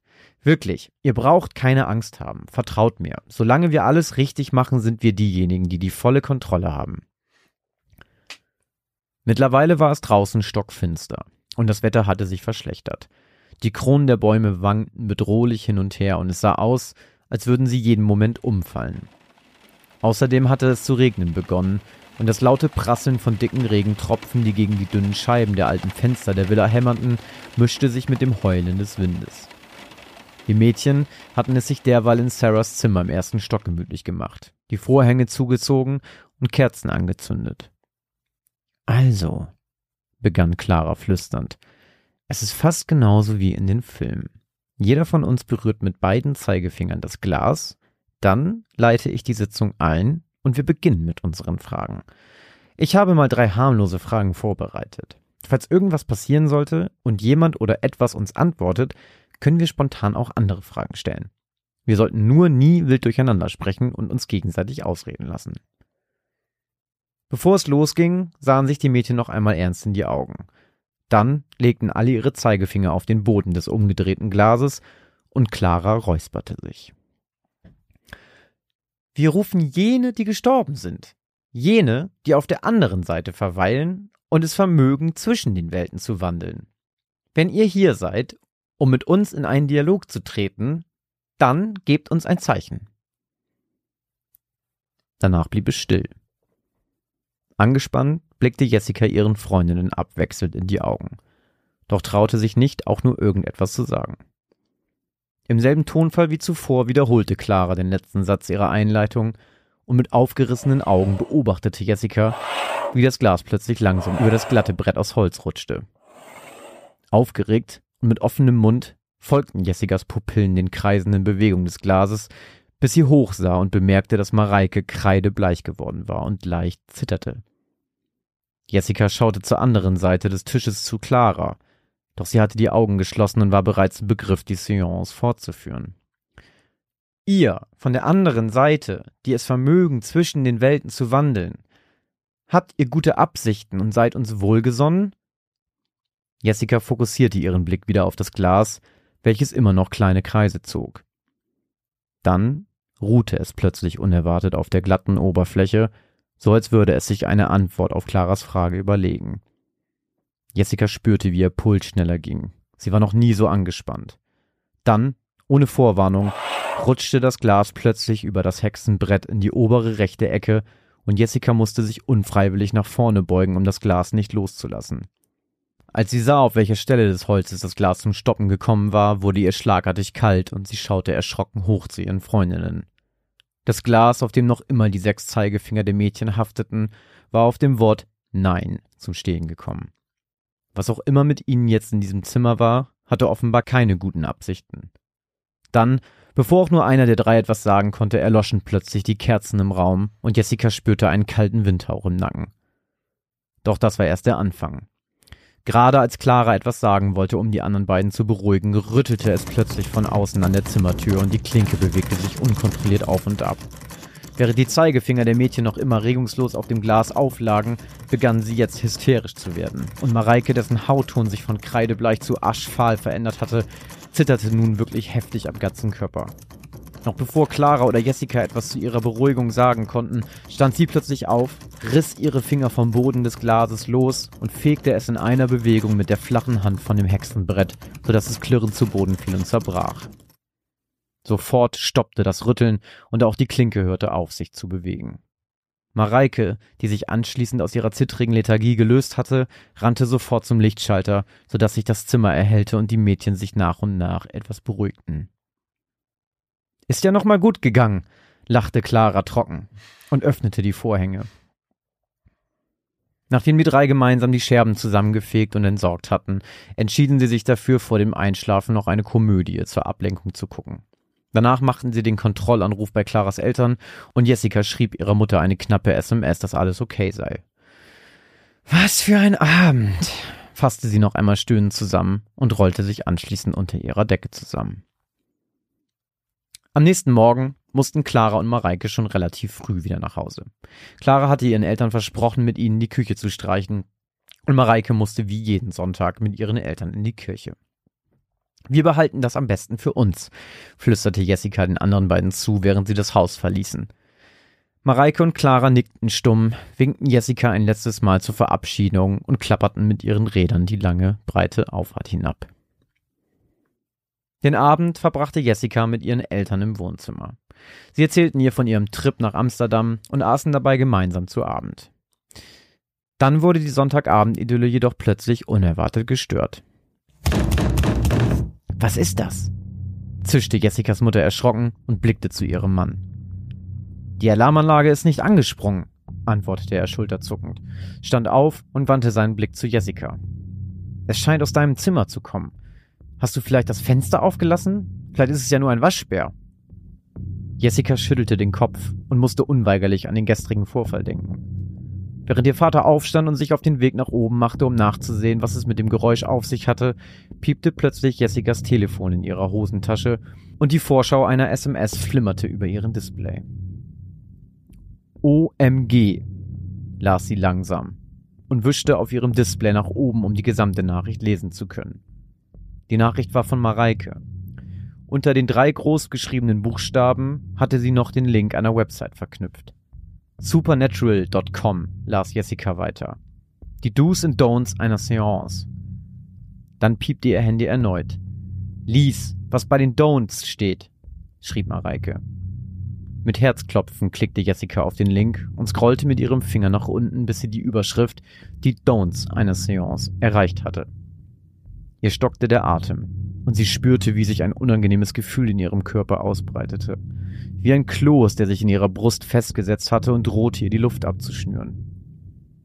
Brechen Sie eine Seance niemals einfach ab und drehen Sie vor dem Beenden der Sitzung unter keinen Umständen das Glas um, mit der Sie die Seance durchführen. Das, was Sie beschwören, manifestiert sich während der Sitzung unter dem Gefäß. Drehen Sie es um, kann es entweichen und sich im schlimmsten Fall bei Ihnen festsetzen. Verabschieden Sie nach Ihrer Sitzung Ihren Besuch oder zwingen Sie ihn im Zweifelsfall mit einem Gebet dazu, in seine Welt zurückzukehren. Die meisten Menschen haben schon Probleme damit, fremde Menschen wie Handwerker oder Stromableser in ihre Wohnung zu lassen. Was sie jedoch unter Umständen in ihre Wohnung einladen, übersteigt in der Regel die Vorstellungskraft der meisten Menschen und führt auch nichts Gutes im Schilde. Angsterfüllt blickte Jessica zu ihrer Mutter, die sie mit großen Augen anstarrte.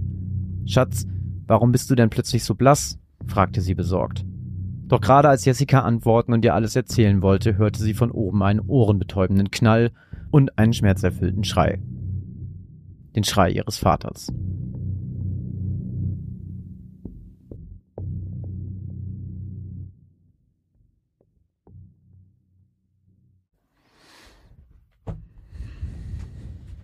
Clara ist ja eine richtig tolle Expertin für Seancen, wenn sie einfach mal nicht mal den, das Kapitel gelesen hat. Was ist das Der denn? Profi, ne? Ja, aber wirklich. Das ist ganz easy. Ich habe alles darüber gelesen. Ach so, außer alles, was man auf gar keinen Fall machen darf. Wobei Clara natürlich äh, nicht das Glas vom Tisch gewischt hat, ne? Ja, aber hätte ja schon mal vorher sagen können. Das stimmt. Da reicht so eine OMG-Nachricht im Nachhinein auch nicht. Und jetzt genau wegen solchen Leuten, ne? Mache ich so einen Scheiß nicht. Ja, du, äh, äh, ich, wie gesagt, wir haben es schon oft gesagt, wir sind rational, wir würden trotzdem nicht Bloody Mary in den Spiegel sagen und ich würde auch kein Gläserrücken machen. Nee. Ey, alleine. Also es gibt ja eine Theorie darüber, ich habe mal gelesen, dass das funktioniert, ne? Dass das wirklich funktioniert, das aber nur funktioniert, weil Weil- die Erwartungshaltung da ist und man unterbewusst sich Muskeln bewegen soll. ja, ja, genau, das habe ne? ich auch gehört. Das halt, und es reicht ja auch theoretisch, wenn, wenn, man hast man hat anscheinend so eine Spannung auf dem Finger dann oder sowas, weil wir alle dieses Finger, das da drauf haben und diese gemeinsame Kraft aus allen Fingern Ja, bewegt sich das dann. Aber alleine, wenn du dann anfängst, irgendwie mit, ja, bist du ein gut gesinnter Geist, dann rutscht es einfach auf Nein. Ja, Feierabend, ich zieh aus, das war's. Leck mich. Ja. Ja, einfach ein bisschen selber schuld, muss ich sagen. Das hat man davon, wenn man hier mit äh, höheren Mächten sich äh, einlässt. Spirenzien macht. Ja. Leute, lasst es einfach sein. Lasst die Gläser in den Schränken oder füllt sie mit Getränken. Oh. Oh, das hat sich sogar gereimt, ne? Achso, das war nicht, ich dachte, das wäre ein Sprichwort Das- oder sowas. Das, gibt es jetzt, das Ja. Sprichwort vom alten Geisterexperten. Geiler Spruch. Meine Meinung zu Lass- Seancen. lass Lass, die die Gläser Gläser- in den Schränken oder füllt sie mit Getränken. Wow. Das könnte, ähm, das könnte ein Spruch werden für unser erstes Merch. Schon so Merch, ne? Habe ich tatsächlich auch gerade überlegt. Geil. Kennst du irgendwen, der das jemals gemacht hat? Gläserrücken? Also persönlich aus seinem näheren Kreis irgendwie? Nee, fällt mir jetzt so nix ein, nee. Nee, mir auch nicht. Nee, nee. Also ich glaube immer mal so über drei, vier Ecken gibt's garantiert welche so, aber wirklich so von Leuten, mit denen ich wirklich auch was zu tun habe und ich näher kenne, habe ich noch nie von gehört. Nee. Auch nicht. Ich habe, glaube ich, lange rum erzählt, dass ich das mal gemacht habe. Und habe immer so eine Grusel. ja, ich habe immer so eine Gruselgeschichte dann erzählt, dass das geklappt hat, dass das mega heftig war und dass wir mega Angst hatten, einfach immer nur so, um Leute zu schocken. Halt absoluter Bullshit. Mhm. Äh, aber eigentlich hätte ich die Geschichte, eigentlich hätte ich das mal, eigentlich, das wäre mal ganz gut gewesen. Einfach mal so eine Geschichte zu erzählen aus seiner eigenen Perspektive und sagen, Josh, pass mal auf, ich mache diese Woche mal eine etwas andere Geschichte und zwar, das ist mir passiert. Und dann zwei Wochen später zu sagen, reingelegt. das wäre mal, das wäre mal irgendwann, irgendwann. Wobei jetzt ist es ja. Lügenwellbrock hier wieder. Ja, wobei jetzt geht's ja auch nicht Das mehr. ist doch schon wieder die Katze aus dem Sack Ja, wir haben vor allem, wir haben schon oft genug gesagt, dass uns nichts passiert ist. ja, ne? das stimmt, das glaubt uns keiner mehr. Naja. Aber wir haben, glaube ich, auch schon ein, zweimal Nachrichten gekriegt von Leuten, die das gemacht haben. Deswegen, falls ihr das gemacht Jo. habt und was eure Ergebnisse dabei waren, äh, würde uns sehr interessieren. Schreibt uns mal. Und vor allen Dingen, warum ihr das gemacht habt. Weil, wie, wie ihr vielleicht gehört habt, haben Christoph und ich dafür wenig Verständnis. Äh, Würde mich interessieren, was eure Beweggründe waren und ob da jemals was rausgekommen ist, was irgendwie wirklich überraschend war oder auch wirklich mal irgendein böser Geist, wo ihr danach gesagt habt, okay, fuck, das war richtig doof, das gerade zu machen. Würde mich interessieren. Ja, schreibt uns das gerne bei Instagram oder unter Geschichten aus dem Altbau at outlook.de. Das würde mich wirklich sehr interessieren, wer von euch alle schon umgezogen ist. Wegen so einem Kram, ne? Weil da irgendein Dämon jetzt bei euch im Haus sitzt. Und dann würde ich auch gerne die Adressen von diesen Häusern haben, einfach um mir so eine schwarze Liste machen zu Oh können. ja, das machen wir dann direkt nach dem Ausflug zur Teufelsgrube. Ach so, ich hätte jetzt gesagt, da gehe ich einfach niemals hin, damit ich so. weiß, wo ich niemals Ja, auch ein Haus kaufen soll, das überraschend günstig ist oder sowas. Zur Teufelsgrube, Leute, sagen wir später noch was. Da gibt's nachher noch eine Information zu, für alle, die jetzt überhaupt nichts damit anfangen können. Äh, da kommen wir nachher nochmal drauf. Aber jetzt machen wir erstmal weiter, denn wir haben noch eine Geschichte heute vor, die wir uns äh, anhören müssen äh, und Ob erzählen ihr wollt müssen. oder nicht. Ähm, und deswegen würde ich mal sagen, Josh, Bühne frei. Meine Geschichte heißt Die Zahnfee. Scheiße. Er hatte doch extra gesagt, keine Eiswürfel. Genervt griff David Miller in das Glas Cola, fischte das Eis heraus und ließ es auf das Tablett vor ihm fallen. Immer das Gleiche. Er hielt einen Finger in das Glas. Eiskalt. Verdammt nochmal. Dabei hat er so einen Durst. Vorsichtig schob er sich ein paar Pommes in den Mund und kaute langsam auf der linken Seite. Allmählich hatte er das Gefühl, es wäre besser gewesen, er wäre weiterhin bei Suppe geblieben. David fühlte sich, als wäre er 80. Er schluckte. Instinktiv griff er zu der Kohle und nahm einen Zug aus dem Strohhalm. Sofort schoss ein eiskalter Blitz durch seinen Kiefer, zog durch seinen Schädel und seinen gesamten Körper. Pochend drückte der Schmerz an seinen Schläfen. Krachend fiel das Glas auf den Boden und zersprang. Das Klirren hätte dem Gefühl nach genauso gut aus seinem Mund kommen können. Es dauerte Minuten, bis der Schmerz auch nur annähernd versiegte. Minuten, in denen David nichts tun konnte, als mit Tränen in den Augen und der Hand auf der Wange abzuwarten. So ging es jetzt schon seit Monaten.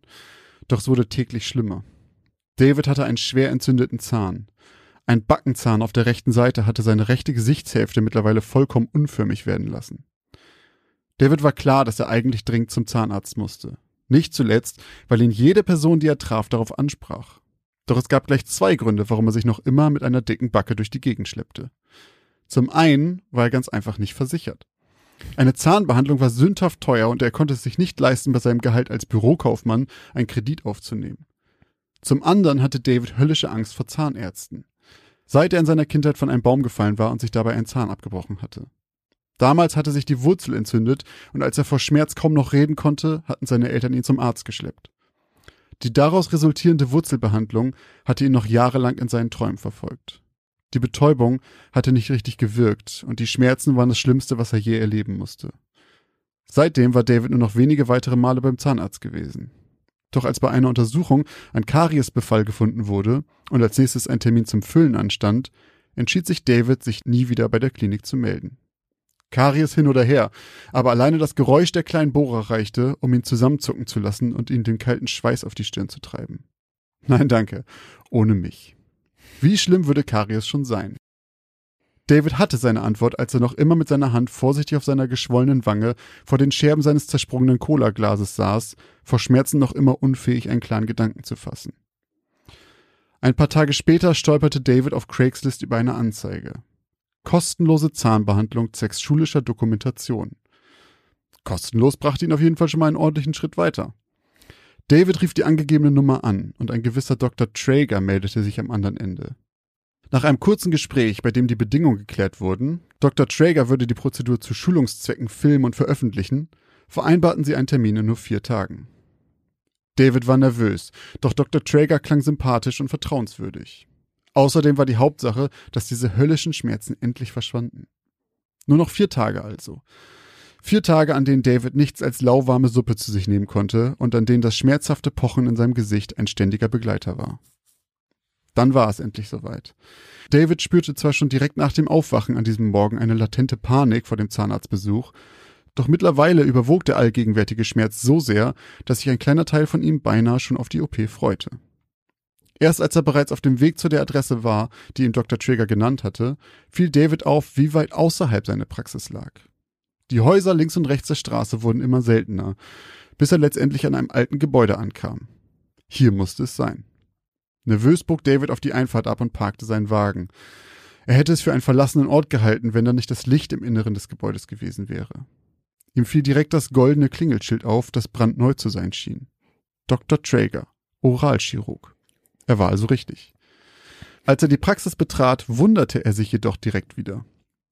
Es war nicht unbedingt die modernste Ausstattung, was aber natürlich nichts heißen musste. Vor allem aber war sie menschenleer. Kein anderer Patient war zu sehen. Nein, noch nicht einmal Angestellte sah David. Er ging zur Rezeption und räusperte sich. Keine zwei Sekunden später streckte ein Mann seinen Kopf um die Ecke. Das musste Dr. Traeger sein. Als er David erblickte, erfüllte ein sympathisches Lächeln sein Gesicht. Mr. Miller, schön, dass Sie hergefunden haben. Kommen Sie ruhig direkt durch. Ich habe alle anderen Termine für den Vormittag verschoben. Noch immer ein wenig ängstlich betrat David den Behandlungsraum, auf dessen Tür eine große 2 zu sehen war. Dr. Traeger trug einen weißen langen Kittel und schien irgendetwas für die OP vorzubereiten. David fiel auf, dass der Kittel ihm ein wenig zu groß zu sein schien. Sind Sie ganz alleine hier? Dr. Traeger lachte laut auf. So einen Routineeingriff mache ich in der Regel selber. Dafür benötige ich keine Assistenz. David zwang sich zu einem verständnisvollen Lächeln. Doch dabei schoss ein erneuter Schmerz durch seinen Kiefer, worauf er es wieder bleiben ließ. Als er sich auf den Behandlungsstuhl setzte, spürte er sofort, wie die Panik, die bis eben noch tief in ihm gebrodelt hatte, sich plötzlich einen Weg an die Oberfläche bahnte. Tropfen kalten Schweißes bildeten sich auf seiner Stirn und er musste sich zwingen, ruhig und regelmäßig zu atmen. Auch Dr. Traeger fiel seine Verfassung auf. Hey, ganz ruhig. Sie brauchen absolut keine Angst zu haben. Ich habe das schon hunderte Male gemacht. Außerdem werden Sie von der OP sowieso nichts mitbekommen. Feixend zeigte er auf die große Gasflasche zu seiner Rechten, auf der groß Halotan geschrieben stand. David konnte mit dem Begriff nichts anfangen. Dennoch beruhigte es ihn ein wenig. Einfach nur einschlafen und aufwachen. Dann war alles vorbei. Er atmete ein paar Mal tief durch, während Dr. Traeger seine Instrumente vorbereitete und eine Kamera mit Stativ aufstellte. Dann wandte er sich freundlich lächelnd zu David. Wollen wir? David nickte zögerlich, woraufhin der Arzt ihm eine kleine Beatmungsmaske hinhielt. Atmen Sie einfach nochmal weiter und zählen Sie langsam und laut bis zehn. David zögerte für zwei Sekunden. Dann griff er nach der Maske und drückte sie sich auf Mund und Nase. Eins, zwei, drei. Ihm wurde ein wenig schwindelig, fast als wäre ein wenig angetrunken. Vier, fünf. Seine Sicht wurde schwammig und die Konturen des Raums um ihn herum wurden zu einer einzigen Masse. Sechs. Dr. Traeger neigte sich zu ihm. Sie Schlaf gut, flüsterte der Arzt ihm ins Ohr. Das letzte, was er sah, war das breite Grinsen auf dem Gesicht des Arztes.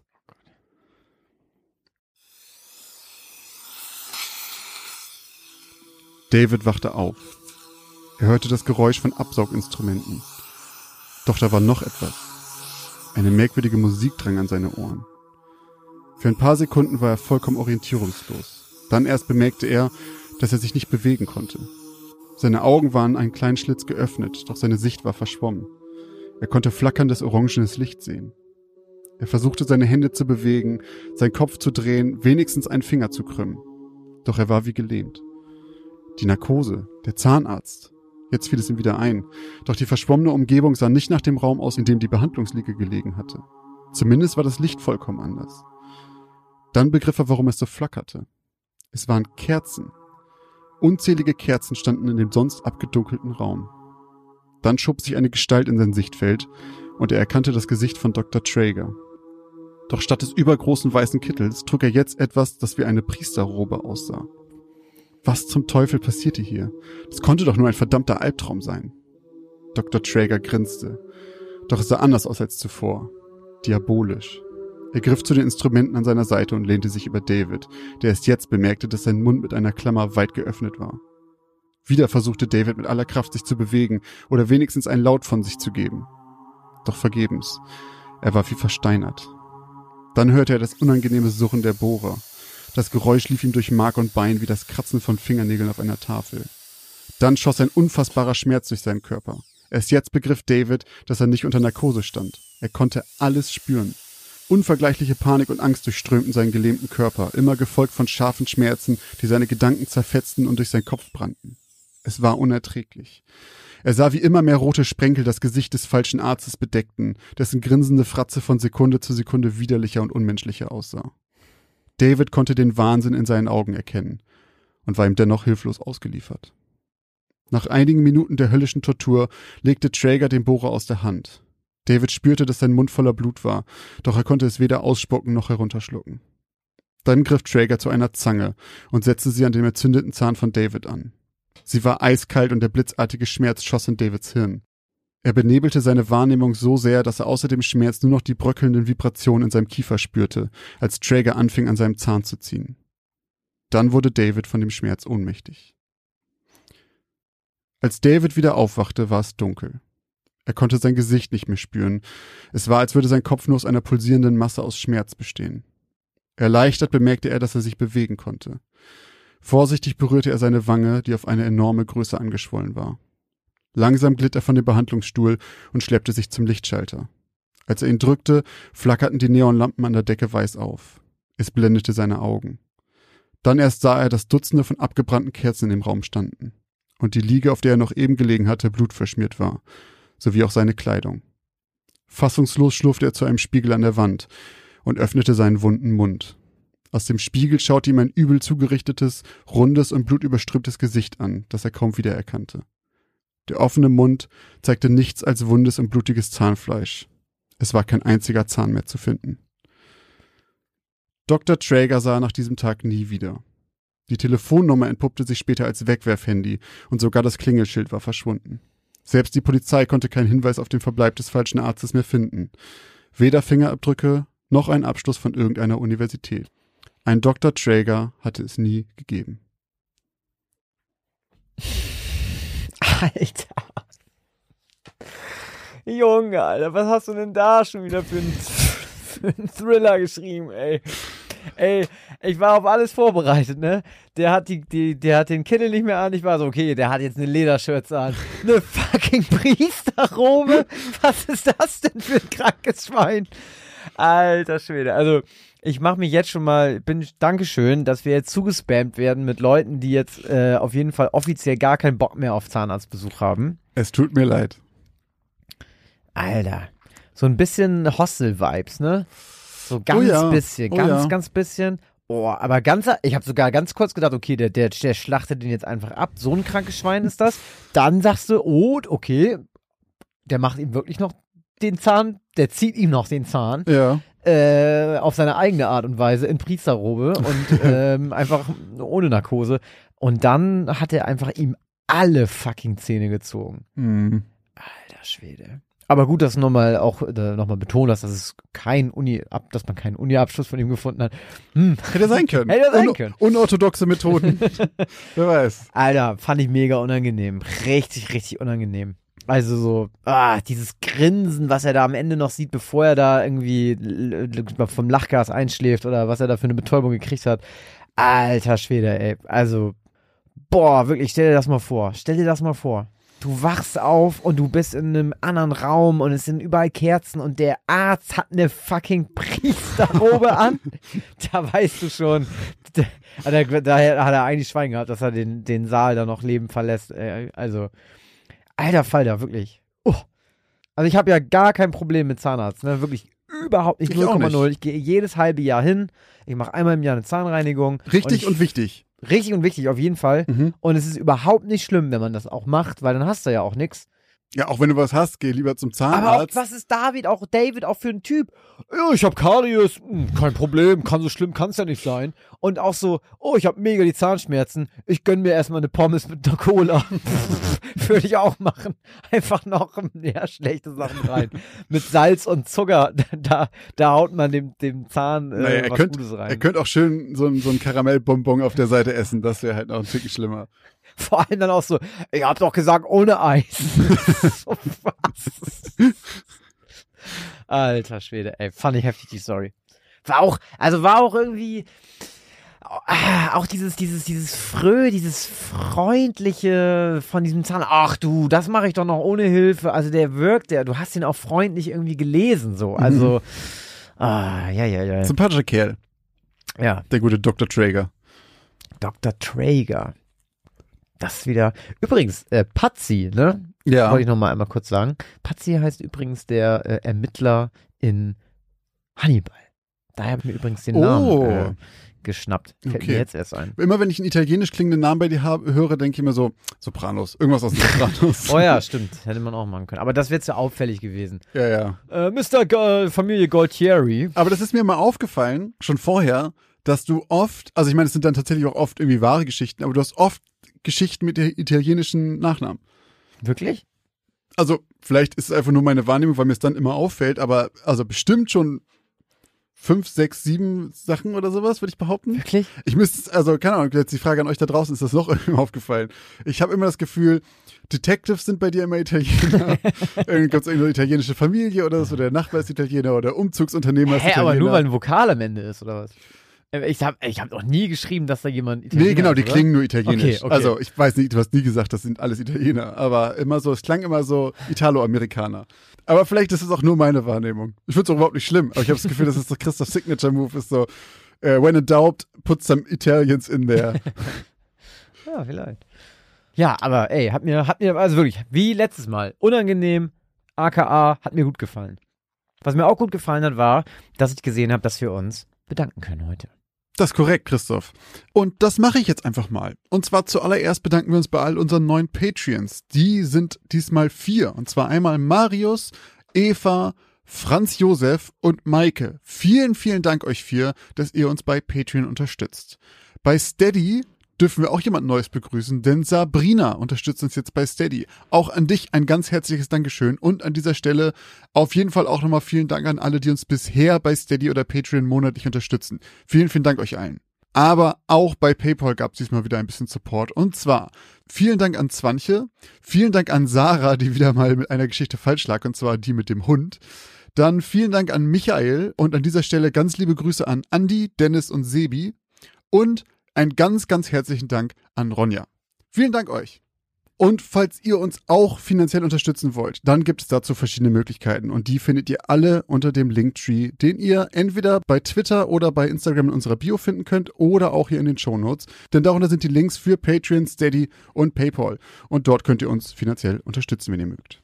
Falls ihr uns anderweitig unterstützen wollt, dann hilft uns natürlich immer, wenn ihr einfach viel unserer Folgen hört oder euren Freunden von uns erzählt und uns weiterempfehlt oder uns auch bei iTunes eine kleine Bewertung schreibt. Da könnt ihr uns auch kleines Feedback geben. Das lesen wir immer sehr, sehr gerne. Genau. Ansonsten könnt ihr uns natürlich auch auf allen unseren Kanälen folgen. Wir sind zum Beispiel auf Instagram mit Geschichten aus dem Altbau. Da solltet ihr uns auf jeden Fall folgen. Hat den Vorteil, dass ihr an Bilder von Hintergrundinformationen zu den Geschichten bekommt und auch eben bei unserer Umfrage teilnehmen könnt.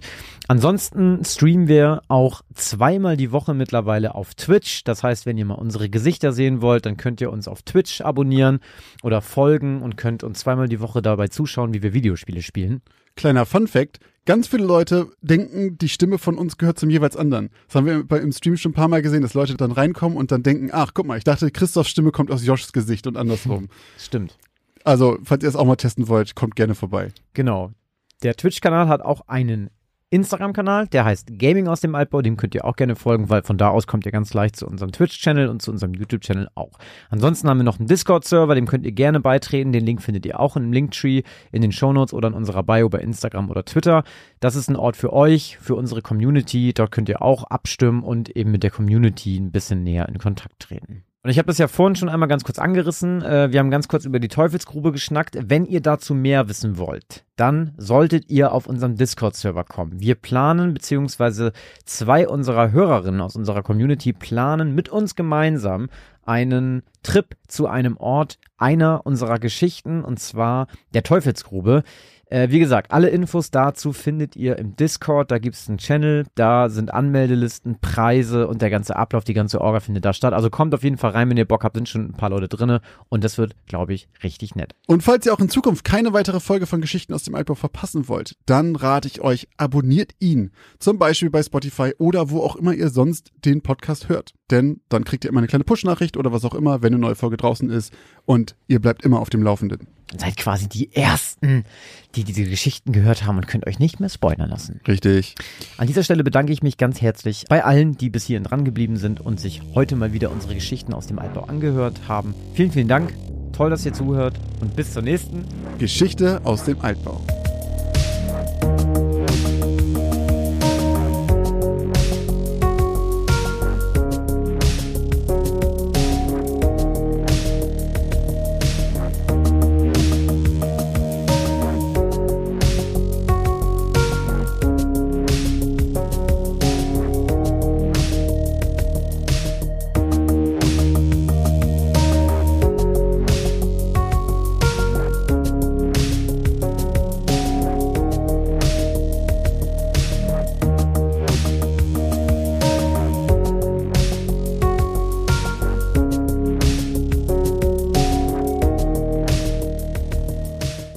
Feixend zeigte er auf die große Gasflasche zu seiner Rechten, auf der groß Hallotan geschrieben stand. Hallo, kann man nichts mit anfangen, ne? Nee. Okay, gut.